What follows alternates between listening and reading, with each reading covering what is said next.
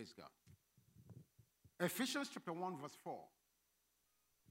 It's getting hot in here. I know they have the heat on and it's 60 degrees outside, and you guys have the heat on. God, God will help you guys. Ephesians chapter 1, verse 4. Ephesians 1, verse 4. Amen.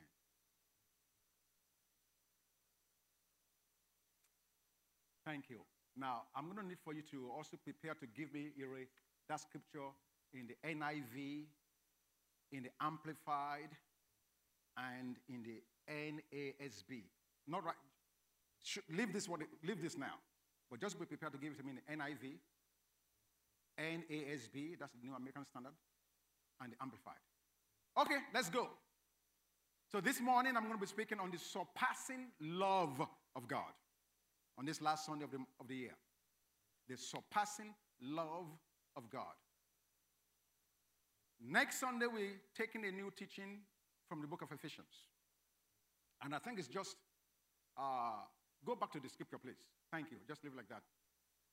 And I think it's just appropriate that as we contemplate studying from the book of Ephesians, that I use this verse as a springboard for the message this morning.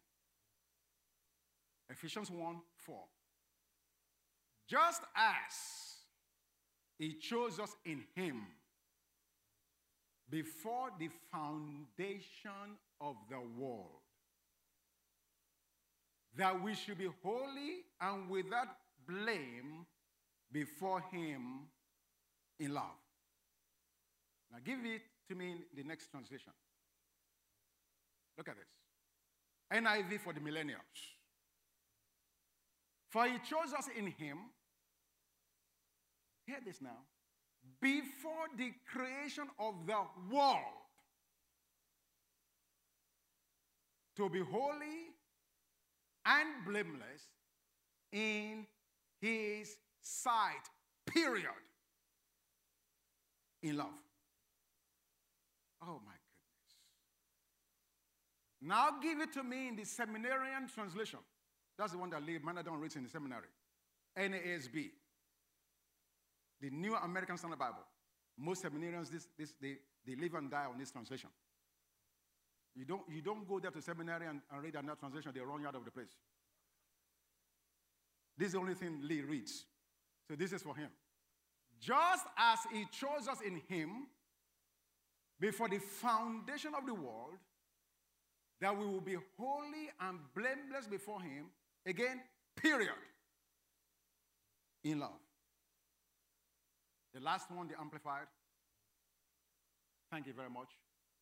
Even as in his love, he chose us, actually picked us out for himself as his own in Christ. When did this happen? The day you got born again? 2018, 2015, 2010, 1962? No. When did this happen? Before the foundation of the world. That we should be holy, consecrated, set apart for Him, and blameless in His sight, even above reproach before Him in love. Oh, words are not adequate for me to try to describe to you this morning the love that you and I enjoy in God. At first, when I began to do this message, I named or titled it The Reckless Love of God. But then I realized that some of us may be offended by that title, saying that God is reckless. Because based on our religious background. Whatever is reckless is not supposed to be good. I get it. I understand that. But if you are to really look at the love of God, it is nothing but reckless. But for the sake of the traditionists, I didn't call it the reckless love of God. I called it the surpassing love of God. That is a little more acceptable. It's a little middle of the road. It's not nearly as offensive. It's not nearly as provocative. So, the surpassing love of God. Paul began this teaching to the Ephesians, or the letter to the Ephesians, by helping us to understand something. Because a lot of times when we talk about us as believers, we always tend to trace our background, Gratije, to Adam. You understand what I'm saying? Because we know the Bible says in Genesis 1 26, 27 that God created Adam. And it is true, He created Adam.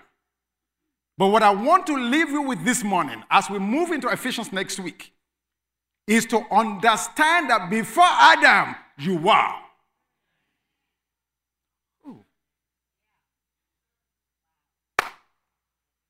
I don't know if you heard me. Before Adam ever fell, God already chose you. Look at that scripture again. Even as in his love he chose us, actually picked us out for himself as his own. In Christ before the foundation of the world. Adam's coming was not your first rodeo.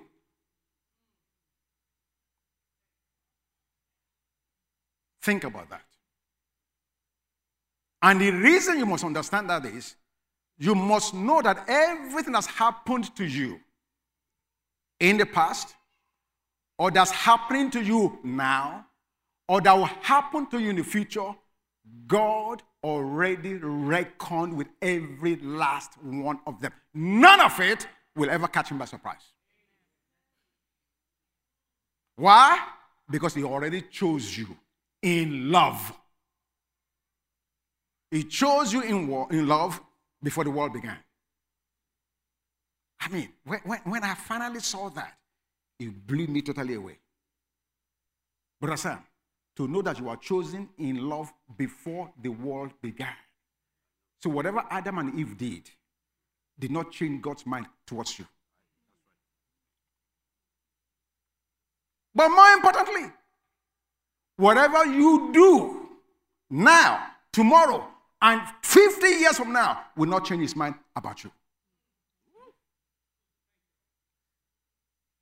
He already chose you. And when he chose you, he said to himself, Sam, you are blameless. Whether you rob Wells Fargo's bank, you are blameless. Can you receive that? If you slap my brother, it still says you are beyond reproach.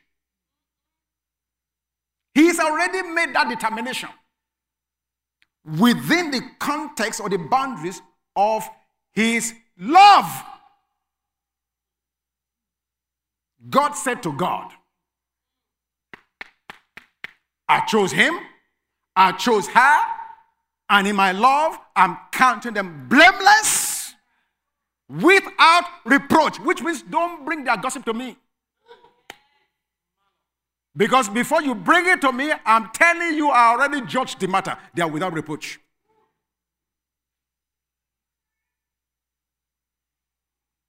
Now, does that give us license and reason to live like hoodlums, like heathens, like, uh, like, like, like, like godless people? No. No. In fact, give me, give me another scripture. First Timothy chapter 1, verse 5. First Timothy chapter 1, verse 5. Thank you. Now, the purpose of the commandment is love from a pure heart, from a good conscience, and from sincere faith. Give that to me in NLT. Let me see what that says. This one is good, but you have to, you have to be a Bible scholar to really get to it. The purpose of my instruction is that all believers will be filled with love that comes from a pure heart, a clear conscience, and genuine faith. One more verse, and then I'm going to just flow on. 1 John chapter 4, verse 16. 1 John chapter 4, verse 16. You can give that to me in the NKJV. Thank you. My goodness, these guys are right on today. Wow. And we have known and believed the love that God has for us. Now, I have to say to you, Paul is making a big assumption there. Let me pause for a minute now. Paul is making a big assumption. He's assuming that we don't believe it. The truth is, many of us do not know it, and many of us do not believe it. No, no that's not Paul. I'm sorry. John. John is making an assumption. Why? Because that's the way he was. John knew it and believed it. So he was speaking from a personal experience. He said, We have known and believed the love that God has for us. God is love. And he who abides in love abides in God and God in him. Okay, let me just get to the meat of the message. I've given you preambles. This love of God, number one, now you can go to the slides. God's love acts.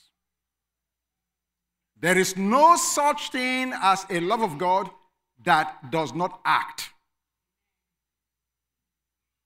So if you are saying that you've received the love of God, that the love of God abides in you, there must be corresponding love actions. For God so loved the world, what did he do? He acted. That love made him do something. Romans 5 8. Give that to me, please, quickly.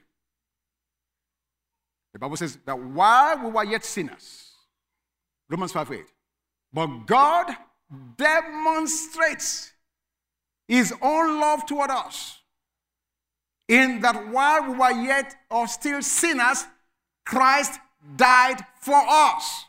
The love he has for us made him do something. There is no something as love and nothing's happening. If your love is not making you take certain actions, you need to question that love. Tanita, please come back again. I, let me just read to you uh, a letter from someone in this congregation whose name I will not mention, who obviously has received love from you. And I want to read this so you understand what I mean by God's love acts. Thank you. Go ahead. Dear Pastors Bank and Sharon, I greet you in the name of our Lord Jesus Christ with, with much appreciation. I would like to inform you of the continued support we have received from the body of Christ, WACFAN. I am so humbled and overwhelmed by the love of God through his people. Whoa, whoa, whoa, whoa, whoa. Did you hear what, what this person said? What are they overwhelmed with? Gossip? Pain? Suffering? No. They've been overwhelmed by the love they've received. I want to read this to you because I want you to know how God works. God's love act. This is a true letter. It came August 18th, 19, no, not 19, 2018. August 18th, 2018. Somebody took the time and they didn't type it, they the, the ink well. You know, you know how you were in school, you put pen inside the ink, ink and they wrote it. Read on. We're going to do the Baptist thing this morning. Don't worry. Amen. Words are not enough to express how I feel about all the things that have been done over the years.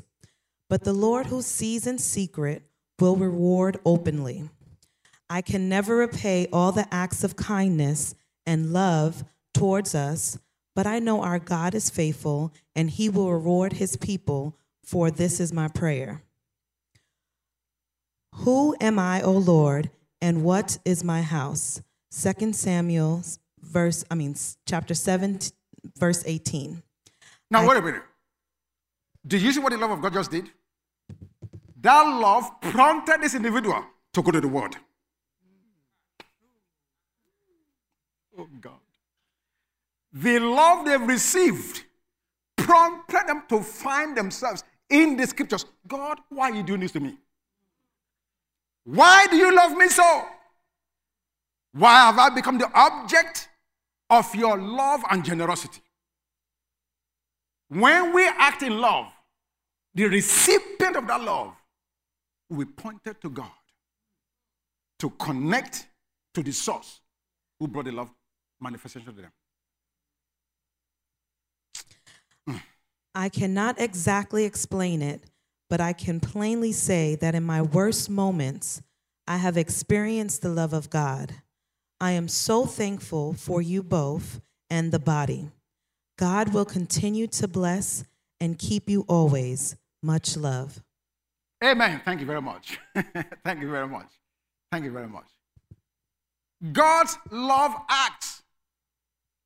John chapter 15, verse 13. The Bible says, Greater love hath no man than this, that a man should lay down his life for his friends. And in 1 John 3 16 says, Because Jesus has done that for us, that we now should lay our lives down for others. Amen? So I want you to see that God loves us so unconditionally, He acts. But when you and I receive that love of God in our hearts, we now should be acting that love out every day. Every day. I don't want to just leave it in heaven. The intention of God is to manifest that love here on earth. That's just his prayer. Let your will be done on earth as it is in heaven. So, number two, not only does God's love act, God's love is personal. In Galatians chapter 2, verse 20, Paul says, I'm crucified with Christ, nevertheless I live. He says, Yet not I. He said, But Christ lives in me. And that the life that I now live, I live by the faith of the Son of God, who loves me and gave his life for me. Yeah, John 3:16 is awesome. For God so loves the world. It's true, that's awesome. God loves the world. That's awesome. But beyond God loving the world, He wants you to personally know that in as much as He loves the entire universe, you are the one that makes that universe tick. That you must understand His personal love and commitment to you. You must get a personal revelation of God's love to you. So much so in John chapter 11, verse 3. When Lazarus was sick and ultimately died, it is very interesting that when they went to call Jesus to come and intervene, what they said to Jesus was, He whom thou lovest is sick. He whom thou lovest is sick. Somewhere in that community, they knew that not only did Jesus love the world, but he also loved Lazarus. John the Apostle, five times in the book of Gospel of John, five times, he said to everybody, I am the disciple whom Jesus loves. Can you say that this morning? Do you know this morning, without a shadow of doubt, that God loves you? Can you say with certainty that God's love for you is personal? Absolutely. Absolutely. You're on your way when you can say that. So, not only does He love the world, it definitely, you must make it personal because you get a revelation of His love. Number three, God's love is eternal.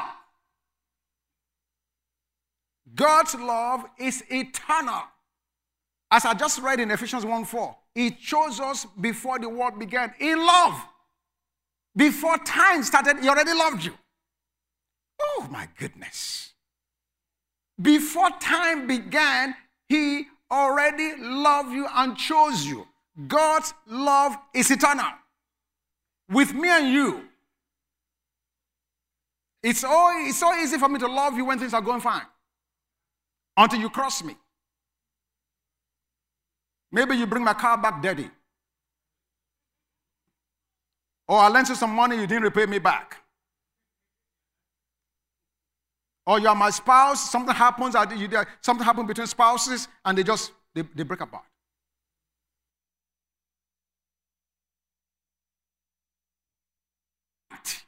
Can be measured. It has a beginning and has an ending. But with God, it's eternal. From everlasting to everlasting, He says, I love you. And nothing will change that. Let's read the scriptures in Romans chapter 8, verses 38 and 39. Now, understand the context of this passage. From chapters 3 to 8 of Romans, Paul is addressing the Roman believers talking about their sin, their salvation, and all the things or the result of their salvation. And in Romans chapter 8, he concludes that section of his letter. But look at how he concludes it. For I am persuaded that neither death nor life, nor angels, nor principalities, nor powers, nor things present, nor things to come, nor height, nor depth, nor any other created thing shall be able to separate us from the love of God which is in Christ Jesus our Lord. Nothing. Nothing. Because God's intent is to love you. Why does he do so? Because that's who he is. God is love. You have to have that assurance. Because as we get into Ephesians from next Sunday, these are going to become the background through which the entire book is birthed or written. And if you miss this point of understanding the assurance of God's love for you, you will be a yo yo Christian. You feel good one day because you are doing well and you think God loves you, and the next day you messed up, something happened, and you think, oh, God, don't love me. God does not love me as much anymore. The enemy's got you. Paul says, settle it. Now, give me that scripture. Give me this scripture in the, what translation is that? Is it the message? Give it to me the message translation. Pastor Shina's translation. Let me see what it says. We've read Lee's translation, so now we must read Shina Adeyemi's translation. I am absolutely convinced that nothing, nothing living or dead, angelic or demonic. Now, to the Africans in this house, I, I hope you are reading the scripture. the message translation was written for Africans. Because many of these Africans still believe in demonic, uh, uh, dead folks and all these spirituals. Now, now are, we, are we saying there's no spiritual warfare? No, that's not what I'm saying. But if you are telling me that the demon is bigger than God or stronger than Jesus, you, you've missed it. How many deliverances do you need? I'm absolutely convinced that nothing, nothing living or dead, angelic or demonic, today or tomorrow, high or low, thinkable or unthinkable, the one you've not even imagined, the one Google has not thought about. Absolutely nothing can get between us and God's love. Because of the way that Jesus, our Master, has embraced us. Nothing. Say nothing. nothing. Say nothing. nothing. Absolutely nothing. There's another translation. Ah. which one is that? Give me an NLT. Let me see. Go to verse. Okay. Da, da, da, da, da, da, da, da. Okay, let me leave it alone. Let me, let me, if I find out later, I'll let you know. But there's yet another translation. So you see that God's love for us is eternal. John 13, verse 1 made it very, very clear. The Bible says, having loved his own, which were in the world, he loved them to the end. Think about that. Having loved his own that were in the world, he loved them unto the Did those guys mess up? You guys talk to me. Did those disciples mess up? Big time. But their mess ups will never change his own mind. Never change his own mind. Can you not hear Peter? Out of his flesh say, I will never deny you. It will not happen. Not me. John may do it, James may do it, but me, you know who I am? Peter, the son of the rock. I will never deny you, not once. Jesus said, You don't know. No. You cannot worship me in your own self righteousness, not by your own strength or by your own effort. In fact, Peter, before the cock crows, you will have denied me three times. And Luke 22 tells us that it happened just the way Jesus said it. But did, did God change his mind about Peter because he denied him? He rose from the dead. He said, Go and find Peter. Tell him I'm risen. So that Peter will know that his love has not changed. What have you done that the enemy is rubbing your nose down with? To make you think that because that happened, that you are now in disfavor or out of favor with God. What is it? What is it? Because if you can settle that in your heart, you'll be on your way to great things in God. The enemy seeks to get me and you to get out of our resting position to begin to struggle. That's his job. That's his job. So God's love is eternal. Number four, God's love is to be known and experienced. His love is to be known and experienced. You have to know it. Paul prayed two prayers in the book of Ephesians. Two prayers.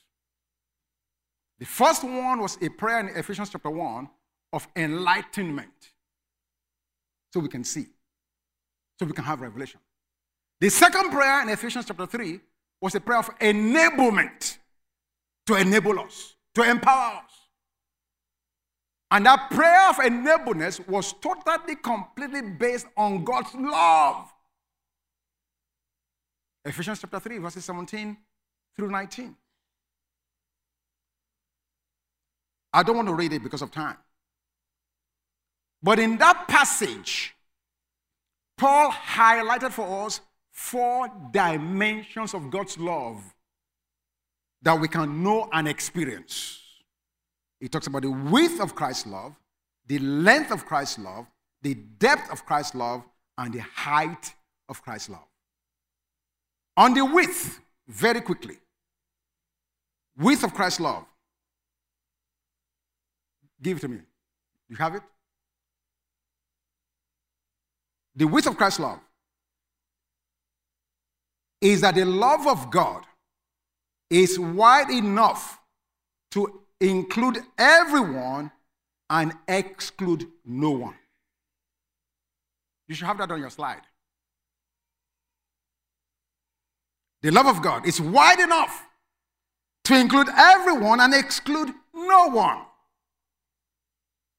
And the passage to support this you can find in Ephesians chapter 2, verses 11 through 18. Now, just so you understand the point I just made, that is why his love is so wide to include everyone and exclude no one. How about that thief on the cross with him? A thief. The Bible called the man a thief. Now, how many thieves are in the house this morning? Are there any thieves here? No. No. I'm glad you're not a thief. But the Bible identified this man on the cross as a thief. People that you and I will automatically disqualify that God can never love them. And yet, Jesus said to the thief, This day, this day, you will be with me in paradise. So God's love included even the thief on the cross. Amen? Second dimension of God's love the length of Christ's love, the length of it. It stretches from eternity to eternity. I just showed you that earlier. He loves you and chose you before the foundation of the world. And John 13, verse 1, He will love you to the end. Eternity. That's how long it is. Number three, the depth of Christ's love. We see the depth of our sin expressed by how far Jesus descended that we could ascend. Ah, Lord Jesus, help me. The depth of his love. He was willing to go down till we can come up. Unbelievable. I, have saved that for another time. Let me move on. And the last one here is the height of his love. Jesus raised me and you to a new height, seating us with him in the heavenly places. Only God can do that. You look at the life of Apostle Paul, who was a murderer, a persecutor of the church, and yet Jesus saved him and promoted him and used him as the foremost apostle of the Lamb.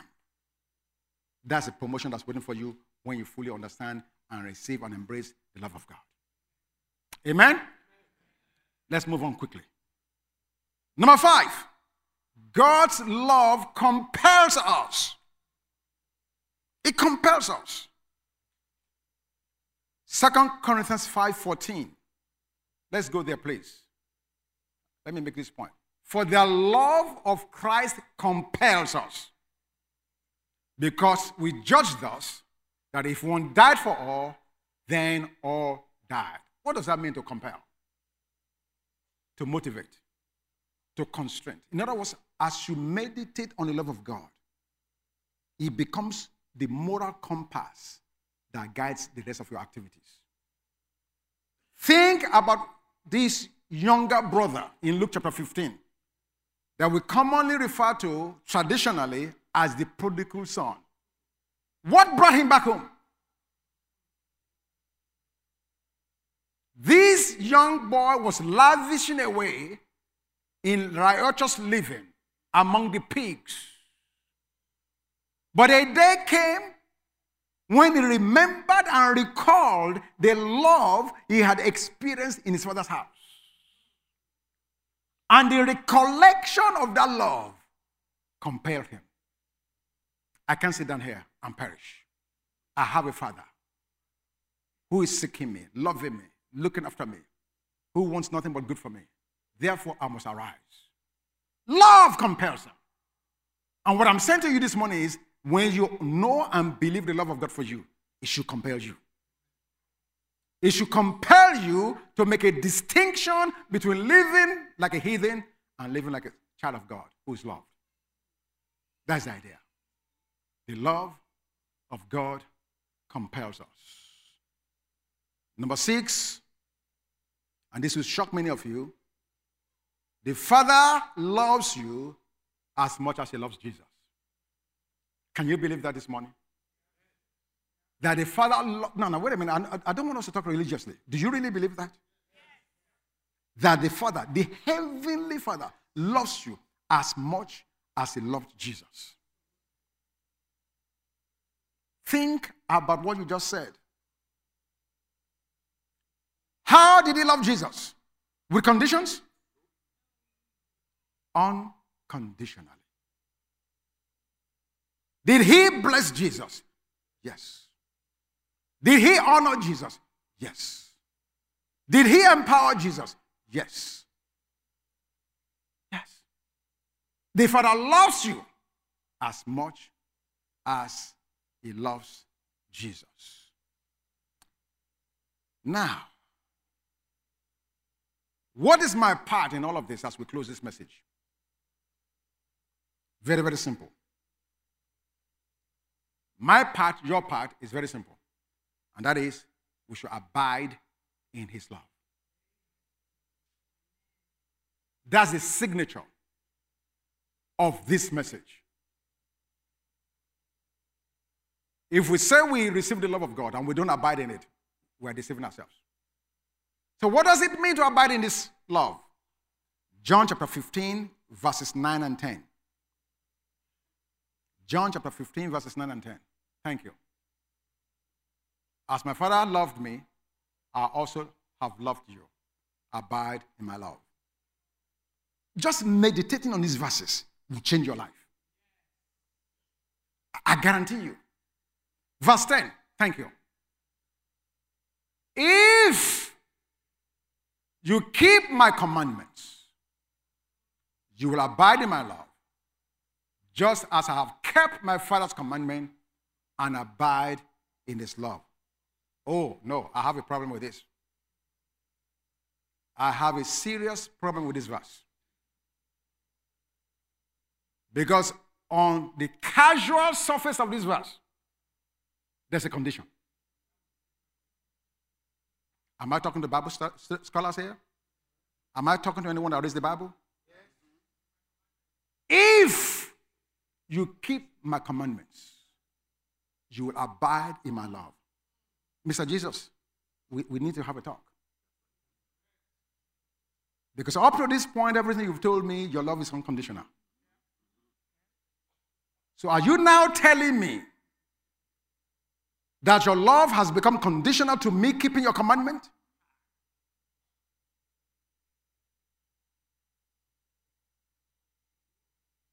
Do, re, mi, la, ti, so, do.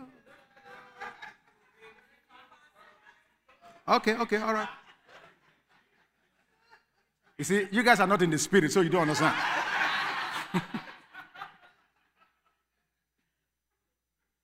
if you keep my commandments, you will abide in my love. Are you saying to me, Jesus, I have to go, go back to the Ten Commandments to abide in your love? Because if I'm doing that, I don't need you.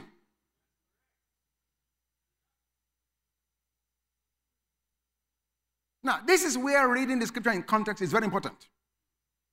Because somebody will take this one verse out of the entire canon of scriptures and run with it. Because clearly it says, if you keep my commandments, you will abide in my love.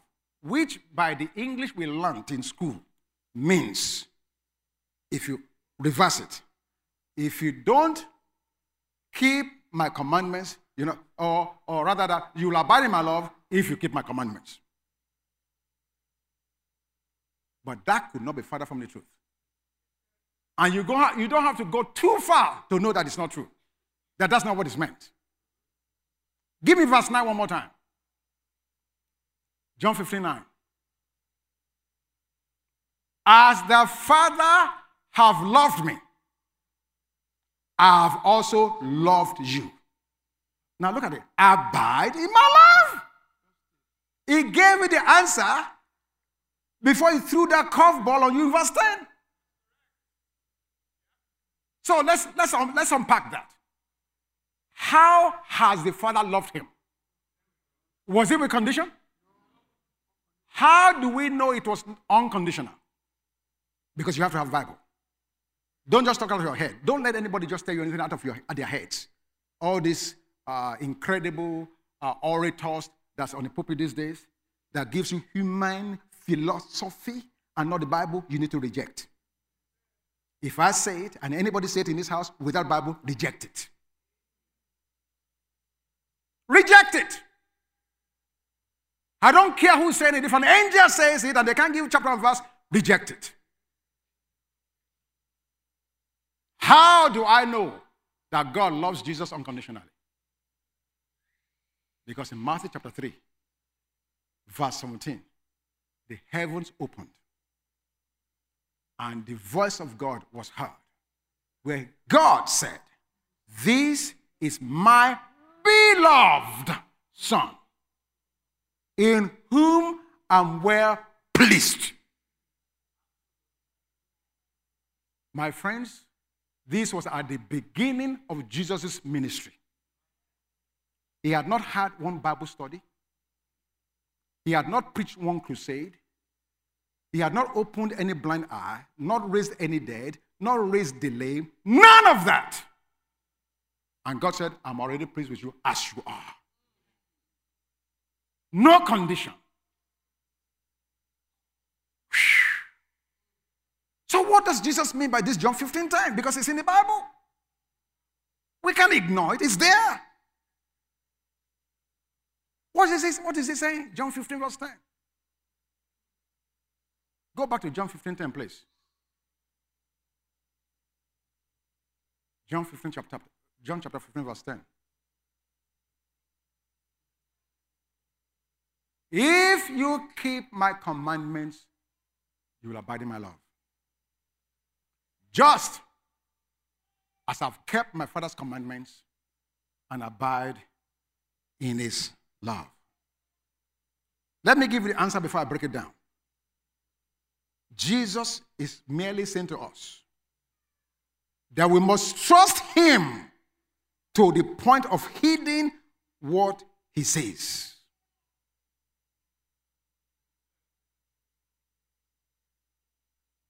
The question here is not obedience versus disobedience.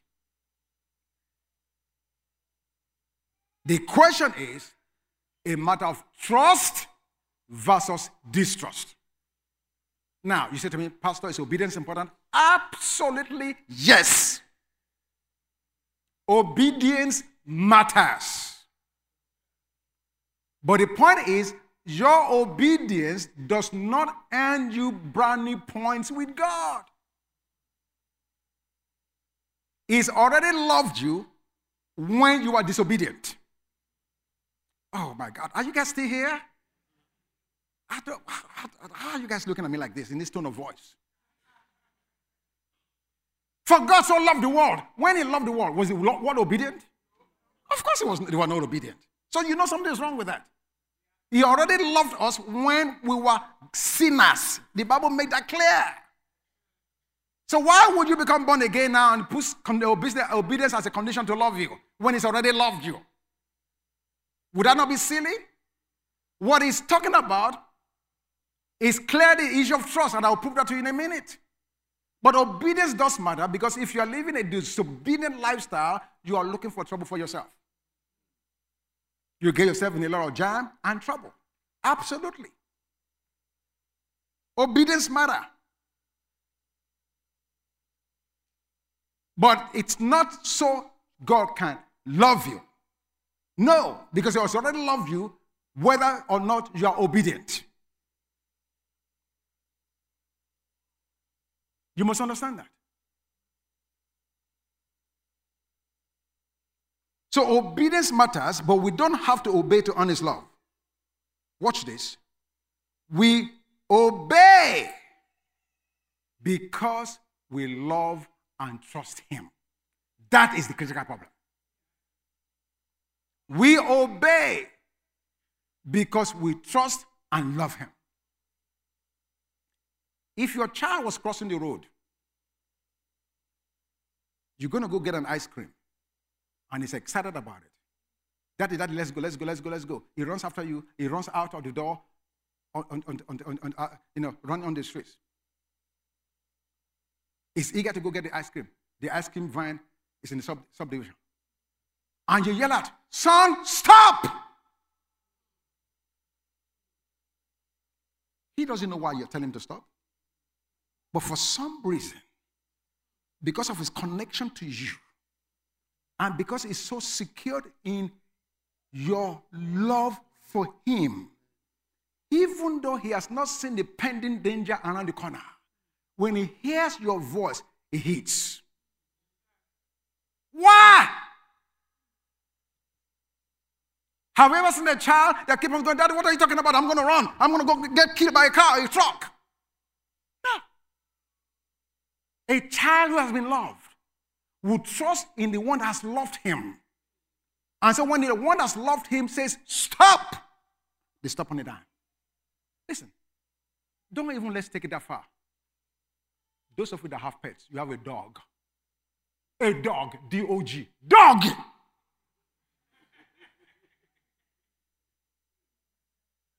A dog that has no understanding of life. Stop, it stops. Sit, it sits. Why? That dog has been trained by love. So, what God is saying in John 15 10 is listen, when you come to trust my love for you, obedience will become natural. You wouldn't even think about it. Because you've known and believed how much I love you. When I say it, it will be a natural response for you to just obey. You obey because of love, you don't obey because you want to be loved. And so, if you are struggling this morning, I've closed now. If, I'm, if you're struggling this morning with obedience, it's because the love of God in you is not clear yet. That's the point. That's the point. The reason we struggle to obey. Ah, God, are you really sure? Will you do what you say you will do? Is it really true? Yeah, I know you did it for Shade. You did it for John. You did it for your Brother. Will you really do it for me? That's the point. Our love is not certain. We have not known or believed it for ourselves. You say, You did it for my neighbor, but are you really sure you will do it for me? When you get to the point where the love of God for you is settled, obedience will become second nature. Just as the apple does not struggle to produce, it's a natural process of being connected to the apple tree. Apples appear on the tree. That's what obedience will become for you and I. Obedience is never a root, it's always a result. Never a root, no, but a result. The result of understanding and embracing the love of God for us.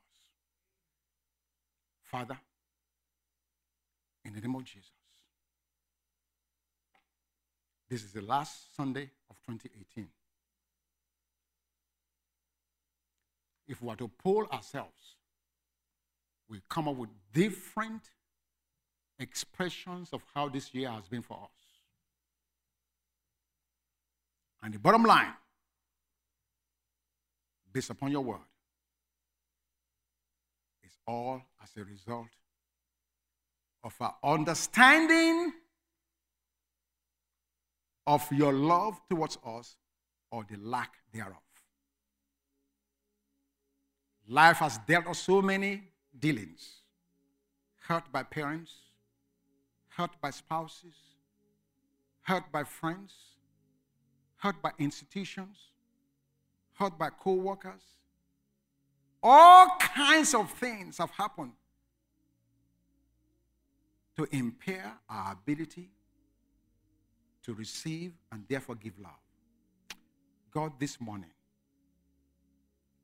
I pray that the balm of Gilead is being released over this house to bring a wholesale healing for every single one of us who has been disappointed, disillusioned, rejected, despised, hurt, offended, for which we are not able to grasp the surpassing, eternal love of God.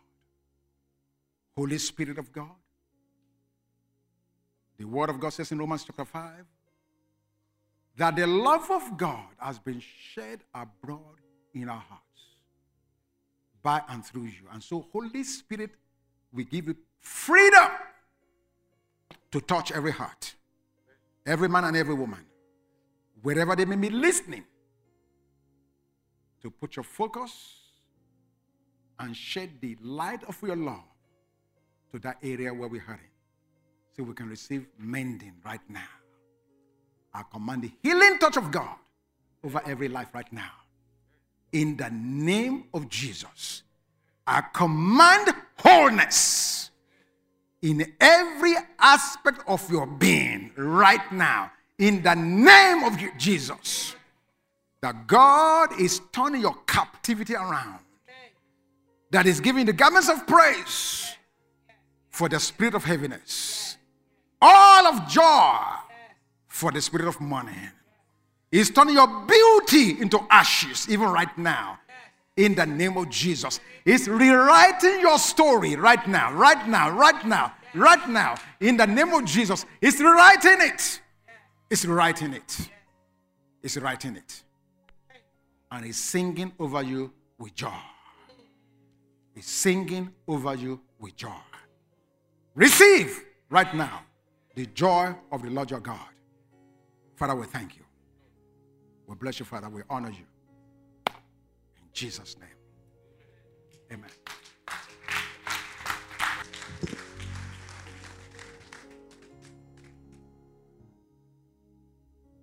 Amen. Thank you, Pastor, for that word. So, on the heels of this word that has come, um, the first thing we'll learn there is the love